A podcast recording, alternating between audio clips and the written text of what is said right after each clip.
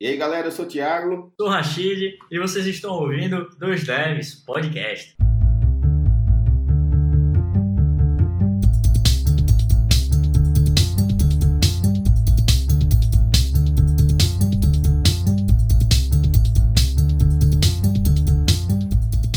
E aí, galera, sejam muito bem-vindos a mais um episódio do Dois Devs Podcast. Muito bom dia para todos vocês. E hoje mais uma vez eu estou aqui com o grandíssimo, o único Achille Calazans. E aí, Ramos, e aí, galera, beleza? E aí, Rashid, tudo tranquilo com você, cara? Tranquilaço, tranquilaço. Que bom. Hoje a gente vai falar sobre autogerenciamento e acho que todos vocês já sabem, né? A gente não cansa de falar aqui de vez em quando que nós, é, eu, Rashid, a gente trabalha remoto já há mais ou menos um bom tempo. O Rashid vai fazer um ano já, eu acho. Eu já estou trabalhando nessa há três anos e a gente quer iniciar hoje uma série de episódios falando sobre coisas que a gente aprimorou, aprendeu, coisas que a gente errou e para tentar dar uma dica para todo mundo que já trabalha remoto ou que quer trabalhar remoto. E hoje a gente vai falar especificamente sobre autogerenciamento, né? Como uh, se autogerenciar, ainda mais trabalhando num ambiente caseiro, porque normalmente a gente trabalha de casa, por mais que a gente tenha um escritório uh, dentro de casa, a gente trabalha em casa e trabalhar em casa é sempre aquela agonia, né? É, não estou com vontade de trabalhar, o que, que eu faço? Continuo trabalhando sem vontade ou vou ver Netflix? então, é, a gente tem, vai tentar passar dicas para vocês.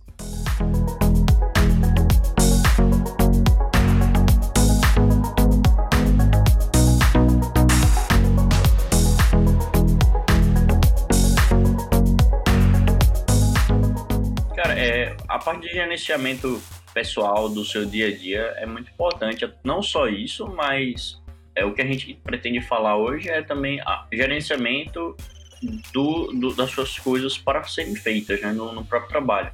Como é que como é que você pode aprender ou melhorar levantamentos de escopo? Como é que você saber identificar o limite é, para o que você está fazendo, não não extrapolar? Porque tudo isso não tem um cara, não tem um, um gestor tão próximo da gente, né, do que trabalha remoto normalmente, da forma que tem do cara presencial. Então você tem que identificar esses pontos para não para não não ficar ruim, não não não tentar fazer demais quando não precisava ou não pensar em, detalhar escopo, fazer tudo errado, porque uma coisa que eu percebo é que quanto mais distante, quanto mais online, assim, é, precisa entender e melhorar, entender o escopo muito bem e detalhar muito ele, porque como a pessoa não tá face to face, né, cara a cara, uhum.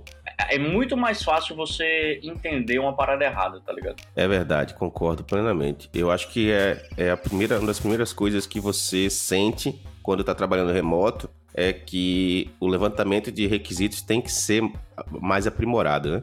Eu, eu lembro quando eu saí de um do meu emprego normal, trabalhando em equipes ali, ao, ao vivo, todo mundo se vendo, para trabalhar remoto, uma das coisas que eu mais senti falta, e eu acho que talvez isso seja um problema não só não só de quem trabalha remoto, mas de quem está trabalhando fisicamente, que é o seguinte: quando você trabalha com equipe fisicamente, existem empresas que elas não dão uma liberdade de autogerenciamento e e um olhar mais crítico para o programador em si. O que, que acontece? Normalmente, é, você trabalha em fábrica de software, ela tem, ela é muito estratificada, né? Ela tem o, gerencia, o gerente, que é a área de gerenciamento, ela tem os analistas, que são pessoas que vão ao, ao cliente e levantam os requisitos, e ela tem os programadores que recebem dos analistas o que, o que deve ser feito. Então, é como se eles criassem realmente um, um processo de fábrica onde os programadores fossem o, o pessoal da que, que bate o martelo, que não sabe por que está batendo martelo,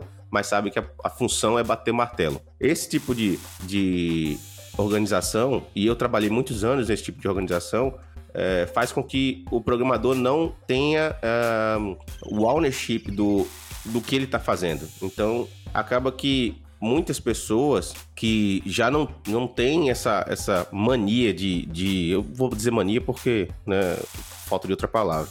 Não tem essa mania de tentar entender o todo, né? Não tem essa visão de tentar entender o todo do que está fazendo, acaba por não, não querer ter o ownership do que está fazendo, entendeu? A, a pessoa se acostuma a receber a, a, uma, uma ordem, né? Porque é, tá aqui, faça isso, e ela só traduz o que está escrito para código.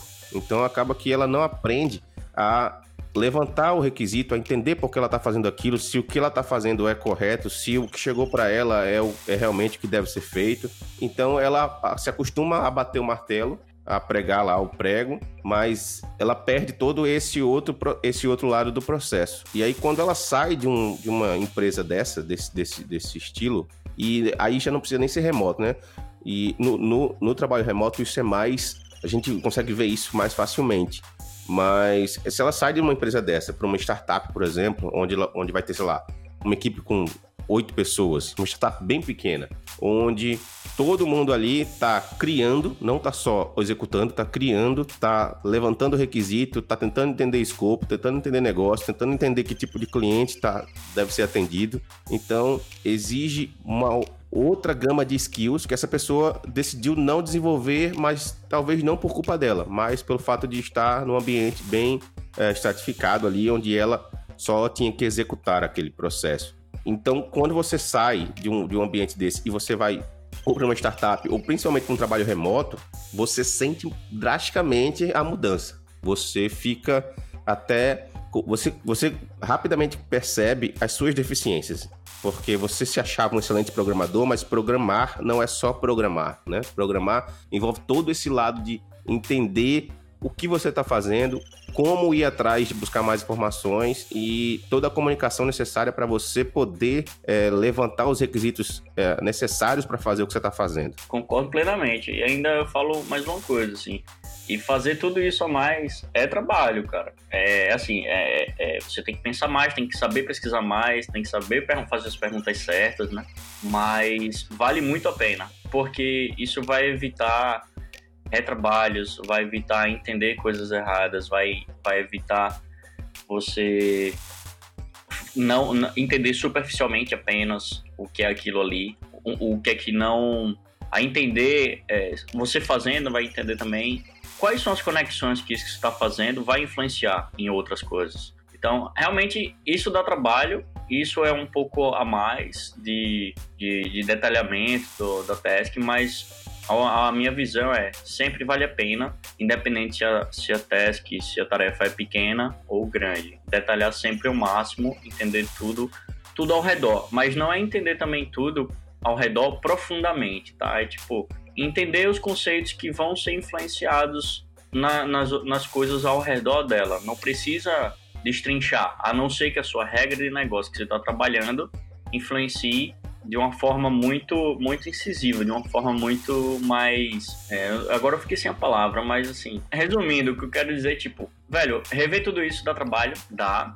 É, mas vale muito a pena. Vale muito a pena você entender todos os contextos ao redor, até que superficial, até que os arredores você não precisa aprofundar tanto, a não ser que a regra do negócio ou o que você vai fazer realmente influencia aquilo ali de uma forma muito mais incisiva. É verdade. Uma relacionado a essa questão do do que você está fazendo do escopo afetar outras, outras áreas, é, a gente vê muito acontecendo isso. Quando a gente trabalha em equipes mesmo, a gente vê muito acontecendo de alguém estar tá fazendo uma, uma funcionalidade que ela não tem noção que vai afetar um, um, outro, um outro, uma outra parte do software e às vezes não deveria, tá? Mas às vezes os testes não pegam. É. E isso é, isso é importante você você confiar nos testes, mas você tem que também é, aprender a se comunicar melhor, porque o que acontece? Principalmente trabalhando com um, um projeto grande, monolítico, por exemplo, nem sempre você sabe todos os lugares onde vai afetar um projeto. Normalmente um funcionário muito mais antigo é que tem noção noção de todos os lugares. E, as, e assim, às vezes, uh, nem ele tem. Então, é bom se comunicar entre a equipe, é bom toda a sua equipe saber o que você está fazendo e você saber o que todo mundo está fazendo e se importar com o que os outros também estão fazendo, a ponto de entender o impacto daquilo em algum local inesperado, porque uma pessoa só, ela não consegue ter essa noção ainda mais um sistema grande. É, e a gente vê isso acontecendo muito trabalhando em fábrica, até em empresas menores, é, todo mundo ali na mesma sala, e isso acontece. Por quê? Porque as pessoas não estão se comunicando ou até se comunicam bem, às vezes tem aquela stand-up meeting lá todo dia de manhã ou todo dia meio-dia, 10 minutinhos lá todo mundo falando, mas as pessoas não estão prestando atenção. Às vezes tá todo mundo lá falando e o cara tá pensando na hora do almoço que, que não chega ou qualquer outra coisa. Então, essa isso é o ownership do negócio, entendeu? É você tomar para si uh, aquele projeto é seu, entendeu? Então, assim, é realmente prestar atenção. E quando você tá remoto, aí o bicho pega 300 vezes mais, porque qualquer dúvida que você tem, e aí eu, eu vou cair num, num, num, outro num tópico bem parecido, Rashid. Qualquer dúvida que você tem, você tem que ligar para alguém. Você tem que falar com alguém num chat. Então, é diferente. A interação entre as pessoas, ela é diferente. Mesmo numa ligação de vídeo, a interação é diferente. Quando você tá cara a cara com alguém, você desenha no quadro negro lá rapidinho, ou desenha no papel, e as pessoas se entendem mais rápido. Isso é eu não vou, não tem como negar. Não tem como dizer que ah, trabalhar remoto é igual trabalhar fisicamente no mesmo lugar. Não é. Então você tem que aprender a se comunicar de uma forma que seja mais, mais direta e clara. E uma outra coisa que tem que parar de ter, que eu vi muitas pessoas tendo, tendo, e eu também já tive várias vezes, é o medo de achar o medo do que as pessoas vão achar. Exemplo, ah, se eu perguntar sobre isso, as pessoas vão achar que eu sou novato, ou que eu sou noob demais, ou se, o que, que vão pensar de mim se eu perguntar sobre, sobre isso ou aquilo. Esse tipo de coisa, quando você trabalha remoto, não deve existir. O cara que levantou requisito, ou se você fala diretamente com o dono da empresa, no, no caso de uma startup, o cara não, ele, ele, se ele te contratou, cara, ele confia no seu trabalho. Então você tem que perguntar, mesmo que seja uma besteira, porque às vezes essa besteira ela pode tomar proporções que você não imagina, entendeu? Então, entre você ficar três, quatro dias fazendo um negócio e depois descobrir que não era aquilo que era para ser feito direito, e você ligar para um cara e fazer uma pergunta besta, é bem melhor você fazer uma pergunta que você considera uma pergunta besta do que ficar perder três, quatro dias de trabalho. Eu acho que o seu chefe vai ficar mais puto de você ter perdido três, dias de trabalho. Do que ter perguntado, exatamente, pô. Isso, isso concordo 100%. Então, uma, uma, uma dica, né? A prim, uma primeira dica, assim, que a gente pode destrinchar, que a gente acabou de falar, pessoal, é o seguinte. Entender o escopo, entender o que você está fazendo, né? É, você levantar esse escopo da seguinte forma: primeiro, entender o que é que vai ser feito. E como é que você entende? Perguntando para quem quem solicitou aquela, aquela task. Se for a galera do business, se for um cliente específico, pergunte e tire todas as dúvidas. Segundo, você vai pegar aquilo que você que foi explicado para você e você vai analisar o que é que isso vai influenciar aos redores. Se for influenciar muito, vale a pena você estudar a fundo. Aí como é que você vai estudar a fundo? Perguntar às pessoas também que desenvolveram ou que entendem muito bem daquela outra regra de negócio, mesmo que não seja desenvolvedor, porque aí você vai entender como aquilo, como aquela regra deve funcionar e como você deve fazer a sua e se vai fazer algum tipo de influência o que você está pensando em fazer. Então é levantamento de escopo é a primeira dica para fazer dessa forma. Entenda, estude, leia, pergunte muito a todas as pessoas envolvidas. Mesmo se for pessoas, anote muito, anote, crie gráficos, crie, crie mind maps, crie, escreva, escreva e e vai interligando. Não tenha medo de usar o tempo, né, da tese. né? As pessoas isso. vão direto para programar, né? A gente até já comentou sobre isso em outro episódio. E isso, na verdade, isso é o tempo da task também, porque se você está planejando tudo muito melhor, você vai executar muito mais rápido também, muito mais simples. E todas essas dúvidas você tem, você tem que tirar, não é só com o desenvolvedor, é com o pessoal de negócios também, é com o pessoal que entende das regras de negócio, tá ligado? Isso. Porque o desenvolvedor normalmente tem uma visão e o, e o cara da regra do negócio, o cara de negócios tem outra regra, tem, tem outra visão, porque a visão dele é, é, é, é para o produto, é mais para o produto, não é como é que foi feito esse produto. Exato.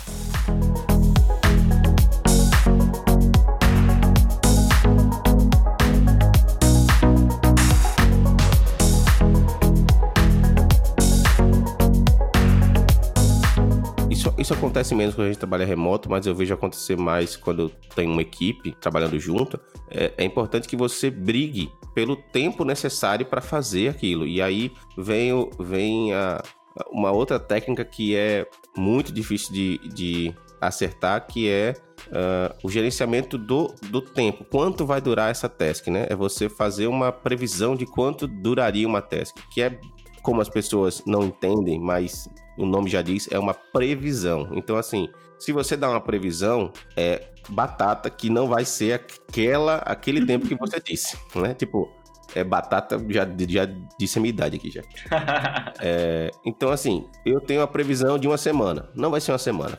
Não vai ser uma semana, no caso, cinco dias úteis, né? Não vai ser. Por quê? É uma previsão. Quando você começar a fazer a teste, aí você vai ter uma noção melhor de quanto tempo vai durar. Então, quando você vai brigar pelo tempo de, de fazer uma teste, entenda que você necessita de uma gordura a mais para poder trabalhar tranquilamente, porque senão você vai pular essa etapa de levantamento de requisitos, pular essa etapa de estudo, de análise, porque você já vai estar preocupado com o tempo. Então, estar tá preocupado com um tempo, ter uma task para fazer que teoricamente seria longa, um tempo muito mais curto, vai fazer com que você entregue um código cheio de bug, ou pior ainda, cheio de bug e horrível de se entender, ou pior ainda, né? Cheio de bug horrível de se entender e que, sei lá, nada funciona. Pois é, e, e eu concordo. E, tipo, uma coisa que você pode já, que você pode já aprender, é, uma dica é Pegue esse tempo e, como o Ramos falou, adicione um tempo de gordura também. Mesmo que o, Ramos, por exemplo, falou que é uma semana, já com o tempo de gordura, vá mantendo informado a quem, quem solicitou a teste para você durante os primeiros dias, depois que você planejou, depois que você criou o seu escopo, vê se realmente aquele tempo estava certo. Se não, você fala, olha, realmente não era esse tempo de uma semana, é menos. Ou, cara, realmente pode ser esse tempo. Agora, se eu encontrar algum, algum detalhe, algum, algum impedimento, algum bloco, eu vou avisar vocês e a gente re, recalcula o tempo, né? Isso. Porque é muito importante, porque você vai deixar ciente é, é, todo mundo ao redor o que é que está acontecendo, né?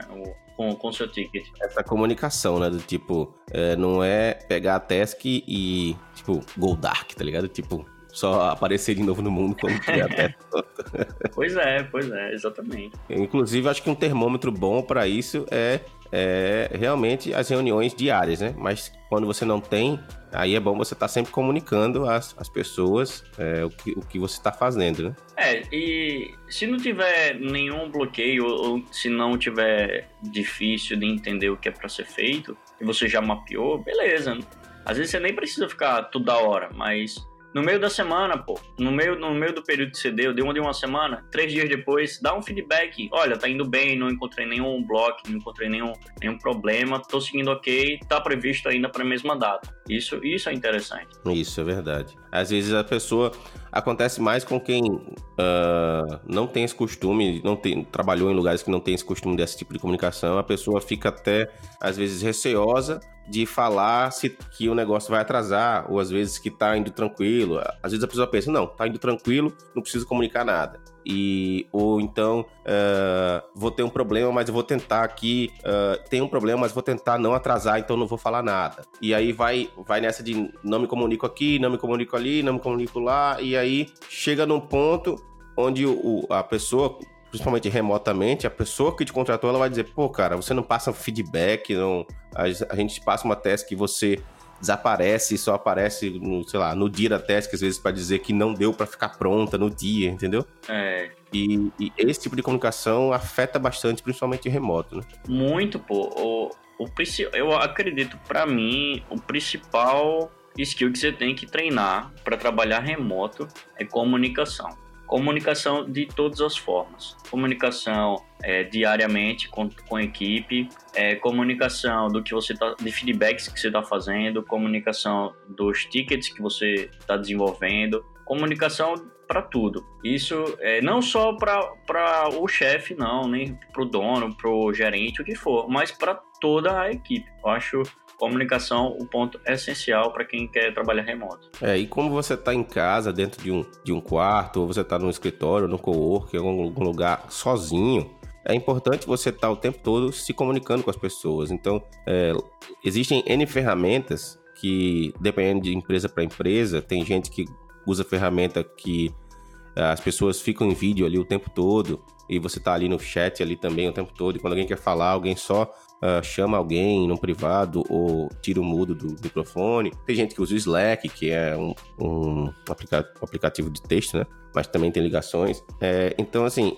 o, o importante é crie um grupo com a sua equipe, se comunique entre a sua equipe, tem canais públicos onde você pode perguntar às pessoas. Não tenha medo de perguntar, não tenha medo de se sentir com essa, essa sensação de tipo, ah, o que, que vão pensar de mim? É, essa síndrome do impostor bem, bem nível hard, né? Então é, é, importante, né? É importante você entender que tem que se comunicar, porque é um. É como o Rashid falou, o principal skill, acho, de um desenvolvedor. Se o cara chegou, é, se o cara tá programando há muitos anos, é bem provável que ele sabe programar. Agora, comunicação não é uma coisa que eu, eu percebo, não é uma coisa que a pessoa vai melhorando com o tempo. A pessoa, ou ela como programação, né? Você está o tempo todo praticando e você vai melhorando com o tempo. Mas comunicação não. Muitas pessoas elas continuam naquele mesmo patamar de, comunica de comunicação que elas tinham no início de carreira, porque às vezes elas são introvertidas, às vezes elas não são muito de, de ficar falando e tudo mais, mas isso é algo que você deve praticar. Você tem que sempre ter a consciência de que você tem que melhorar nisso, para você ir sempre melhorando e com o tempo você vai se tornando um comunicador melhor, tanto para ouvir quanto para falar, né? Exato. Que é importante.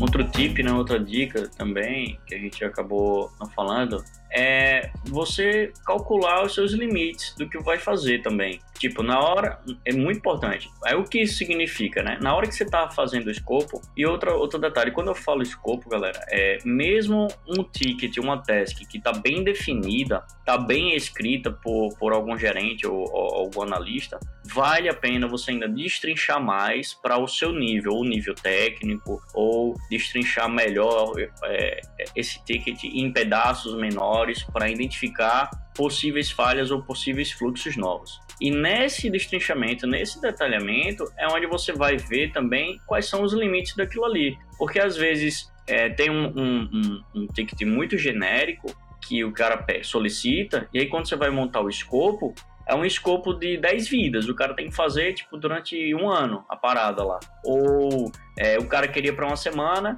e aquilo ali vai, no mínimo, durar três semanas, porque o escopo que ele passou foi tão genérico que quando você foi destrinchar, quando você foi montar o seu próprio escopo, levantou os requisitos, viu que era coisa a mais. E aí você é aí nesse momento que você vai começar a ver os limites. Velho, você vai perguntar pro cara, cara, qual é o, o, o essencial para funcionar. Realmente é isso tudo, você não pode fazer só com metade disso, puxando dessa parte, fazendo com essa outra, conectando assim.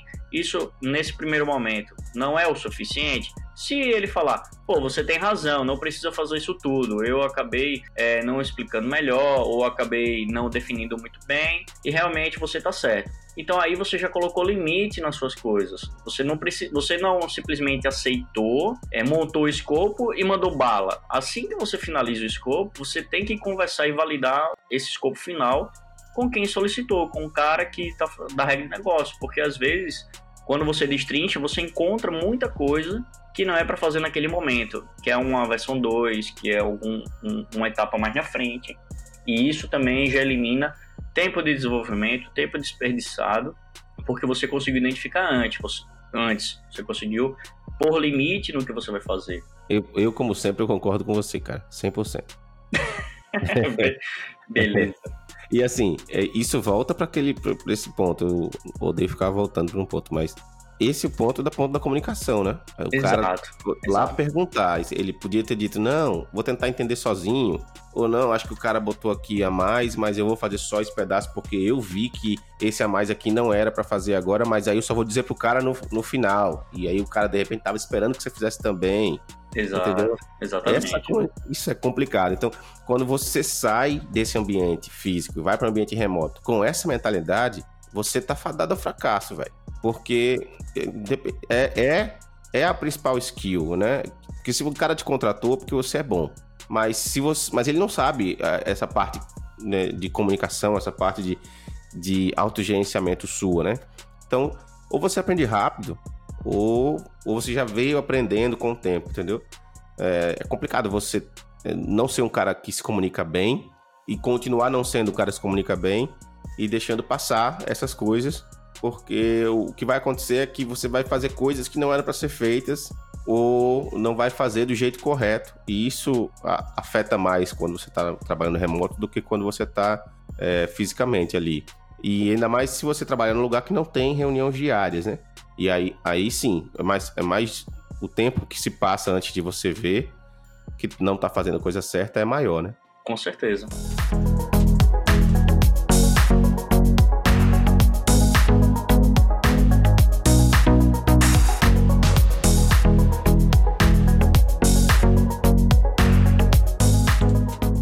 Aí a gente chega em um outro em um tópico que é bem interessante, que é sobre procrastinação, né? A gente já teve um episódio falando sobre isso, mas especificamente quando você trabalha remotamente, procrastinar é tipo milhões de vezes mais fácil, né? É, ninguém tá aqui, ninguém tá vendo você, é, ninguém tá olhando se você tá dormindo, se você tá programando com os olhos meio uh, querendo é. dormir ou não, ninguém tá aí, né? Exato. Sendo que tem um, um, um detalhe gigantesco aí, né?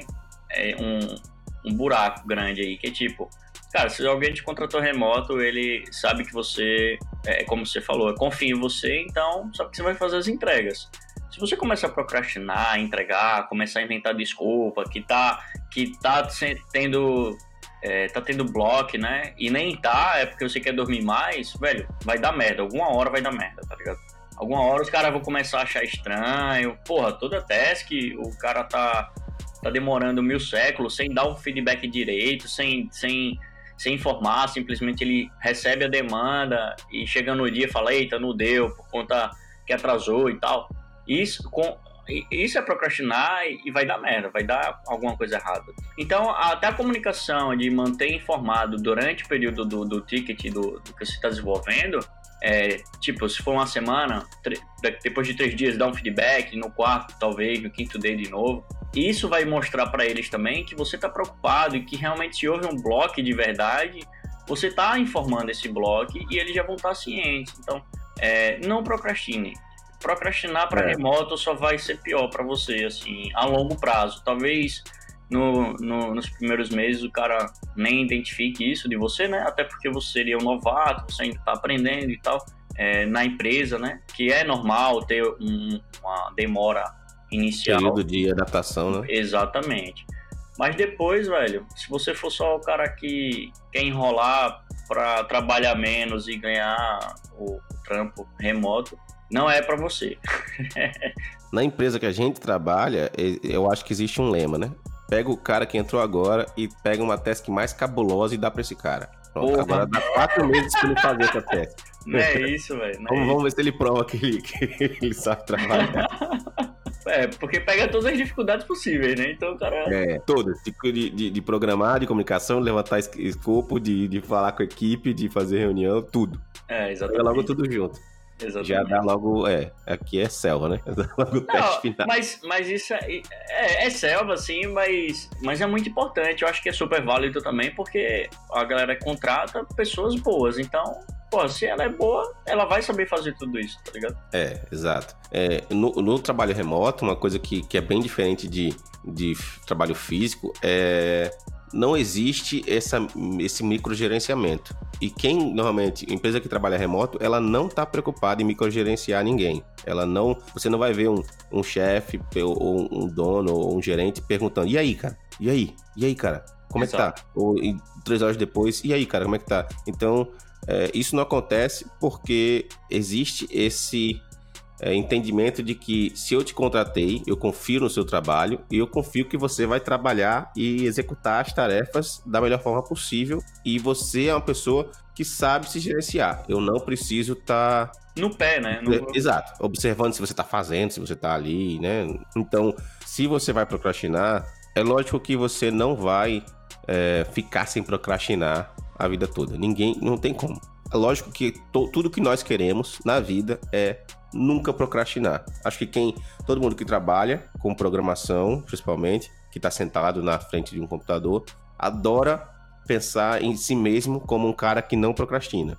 Não, eu sento, eu programa, não sei o que, mas inevitavelmente você pode fazer isso durante determinada sequência de dias aí, mas é inerente a todos nós, a gente vai procrastinar em algum momento. Então é bom você, se vai procrastinar, ou se sabe que, que você meio que procrastina em determinados momentos, tira aquele momento realmente para procrastinar. Diz a pessoal, galera, vou dar uma saída aqui e volta depois. Que é uma coisa que também a, a pessoa, quando sai de um trabalho físico para o trabalho remoto, ela não entende. É, ninguém está querendo saber quantas horas você trabalha por dia. Ninguém está preocupado se você trabalha 8 horas, 7, 6, 5, 10, 15. Ninguém está preocupado. A preocupação é em executar as tarefas. Então, se você parar de trabalhar às duas da tarde e voltar às quatro da tarde, você não vai ver ninguém falando, ô cara, onde é que você tava? O, o que, que você vai fazer? É, você tem que estar tá trabalhando nesse horário. Exatamente. Ninguém tá nem aí para isso. O negócio é fazer a tarefa, entendeu? Agora, invariavelmente, às vezes a pessoa pode tentar falar com você às 10 horas da noite. E aí é, é, só você, tipo, você atende, óbvio, né? Às vezes é uma emergência, mas é só você deixar claro, às vezes, ó, pô, cara, você podia ter falado comigo amanhã sobre isso. 10 horas da noite é a hora que eu já tô indo dormir. É, se não for emergência, tem como falar outro dia e tentar uh, educar toda a equipe, todas as pessoas a trabalhar com um, mensagens assíncronas, né? Tipo, deixa a mensagem, a pessoa responde quando ela puder responder. Sim. Então, isso é uma outra coisa que às vezes a pessoa tá ali procrastinando ou também cansado trabalhando porque acha que tem que estar tá ali trabalhando por causa daquele horário, entendeu? Pois é. E, e, com o trabalho remoto isso não existe. Então, é, eu acho que procrastinar quando está trabalhando remoto, existe a procrastinação, mas você tem mais formas de combater isso, porque você pode simplesmente parar de trabalhar naquele momento e, fa e fazer o que você quer fazer, e depois você volta a trabalhar. Exato, exatamente. É auto se gerenciar, né? É gerenciar o seu lado pessoal agora, né? Gerenciar o seu tempo, gerenciar a sua cabeça, porque se você não aguenta mais ler aquilo lá que você já estava quatro horas lendo e pensando, velho, dá um descanso, dá um time bom, é, relaxa e volta depois. É. Não tem problema. Se gerencie também para você não ficar morto, não ter um cansaço mental muito grande.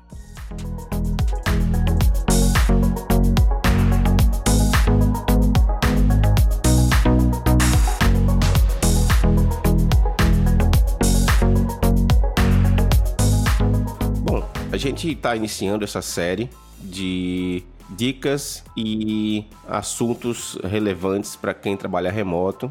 Uh, a gente tem sim uma certa experiência nisso já. Então a gente não está falando. A gente não está falando achismo, não é só achismo. Exato, a gente não está falando de coisas que a gente leu ou de coisas que a gente é, ouviu alguém dizer. A gente está falando sobre o que a gente passa realmente no dia a dia. O que a gente já viu acontecer também, né?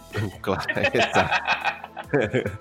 Como, por exemplo, o, o, companheiro de equipe lá que fica três meses sem dar um commit. Porra, é, Mas é, enfim, é, isso, aí, isso aí é para outro, outro episódio. Então, o que acontece? É, a gente quer criar, a gente está criando essa, essa, série, vai ser, uma, vai ser uma série de no mínimo quatro episódios. Hoje a gente está falando sobre autogerenciamento, sobre levantamento de escopo, é, um, como um gerenciamento de tempo e comunicação. Em outros episódios a gente vai falar sobre outros assuntos também interessantes. Então, é, se você ouviu esse episódio, pode comentar lá no nosso Twitter. Qual é o Twitter, Rashid? Dos Devs Podcast. É isso aí. Então comenta lá, que a gente pode comentar também no, no, no Instagram da gente. O meu é arroba Thiago Ramos AL. E o seu Rashid? Rashid Calazans. É isso. A gente não tem, a gente não tem Instagram do, do, do podcast, né? É. O podcast é meio tímido, não gosta de fotos.